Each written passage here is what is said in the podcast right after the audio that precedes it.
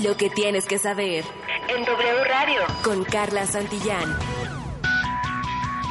En las últimas horas se sumaron 244 muertes ligadas a COVID-19 y se reportan 8.165 nuevos pacientes infectados. De acuerdo con el gobierno federal, se contabilizan más de 5.583.000 casos confirmados y 320.410 personas han fallecido por el SARS-CoV-2. La ocupación de camas de hospital se mantiene en 13% en generales y 10% en camas con ventilador. En temas de COVID en el mundo, el secretario general de la ONU, Antonio Guterres, afirmó que la pandemia de COVID-19 no ha terminado y podría prolongarse aún más debido a la escandalosa desigualdad en la distribución de vacunas, pues aunque dijo 1.500 millones de dosis se producen cada mes, cerca de 3.000 millones de personas aún están esperando su primera dosis. La ONU detalló que más de 446 millones de personas se han contagiado del SARS-CoV-2 a escala mundial. Se tienen confirmadas 6 millones de muertes y otro grupo incontable lidia con un deterioro de su salud mental.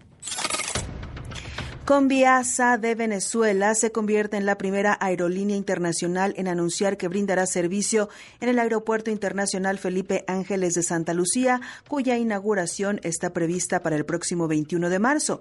La línea aérea anunció dos vuelos desde y hacia Caracas conectados con el AIFA.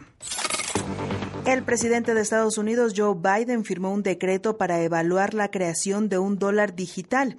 La orden de Biden indica que el Departamento del Tesoro, el Departamento de Comercio y otras agencias clave preparen informes sobre el llamado dinero del futuro y el rol que desempeñarán las criptomonedas.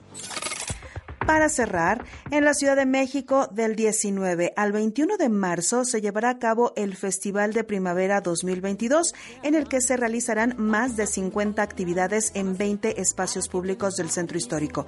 La Secretaría de Cultura Local informó que se rendirá homenaje al compositor Armando Manzanero en la voz de Tania Libertad y también habrá presentaciones del Circo Ataide y la Orquesta de Pérez Prado. ¿Para que curar y prometer algo que no está en nuestro poder? Yo no sé lo que es eterno. No me pidas algo que es del bien. Recuerda que hay más información en wradio.com.mx. Enrique, hasta aquí la información. Qué bonita versión. Gracias, Carla. Muy buena noche. Carla Santillán en W.